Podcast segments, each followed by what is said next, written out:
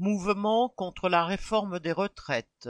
Et maintenant Après treize journées de manifestations réussies, alors que le rejet de la réforme des retraites reste unanime dans le monde du travail, au lendemain d'un 1er mai où l'on a vu s'exprimer la colère des opprimés et la joie de se retrouver ensemble, chacun se demande comment continuer. Non seulement le gouvernement ne recule pas, mais il prépare de nouvelles attaques.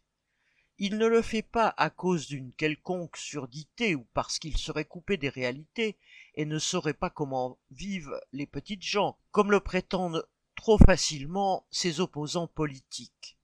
Il le fait sur ordre, pour conforter les profits des grandes entreprises, pour assurer les rentes des gros actionnaires, pour tenter de faire baisser la tête aux travailleurs et, marginalement, pour la gloriole lamentable de la coterie macronienne.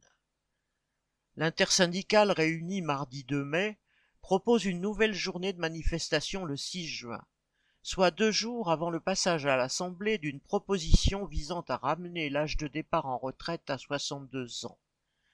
Ni le fait que cette motion soit présentée par des députés d'un groupe prêt à se rallier aux plus offrants, ni les rebuffades parlementaires d'hier, ni même l'espoir mis dans les votes des parlementaires de la droite et de l'extrême droite ne semble rebuter l'intersyndicale.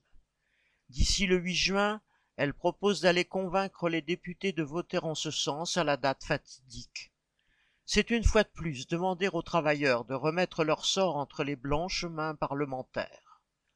En attendant, les dirigeants des centrales syndicales retrouveraient leur train-train habituel et iraient négocier, c'est-à-dire accepter les reculs en les présentant comme des victoires, de cabinet ministériel en antichambre patronale. Il est déjà question de répondre, ensemble ou séparément, à l'invitation de la première ministre, avec en cadeau de retrouvailles une orangeade et une photo sur le perron de Matignon. Mais les travailleurs ont les moyens de troubler les calculs des uns et des autres.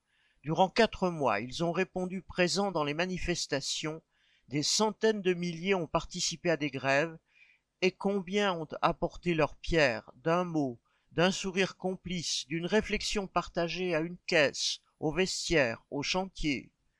Les travailleurs ont ainsi commencé à réapprendre à apprendre en fait, pour la plupart, qu'ils font partie d'une même classe, qu'ils constituent une force, qu'ils ont des intérêts communs face à la classe capitaliste, et que les institutions sont faites contre eux cette conscience de classe qui se réveille, résultat et combustible de ces mois de lutte, peut et doit se renforcer dans les épreuves et les luttes qui s'annoncent. Paul Gallois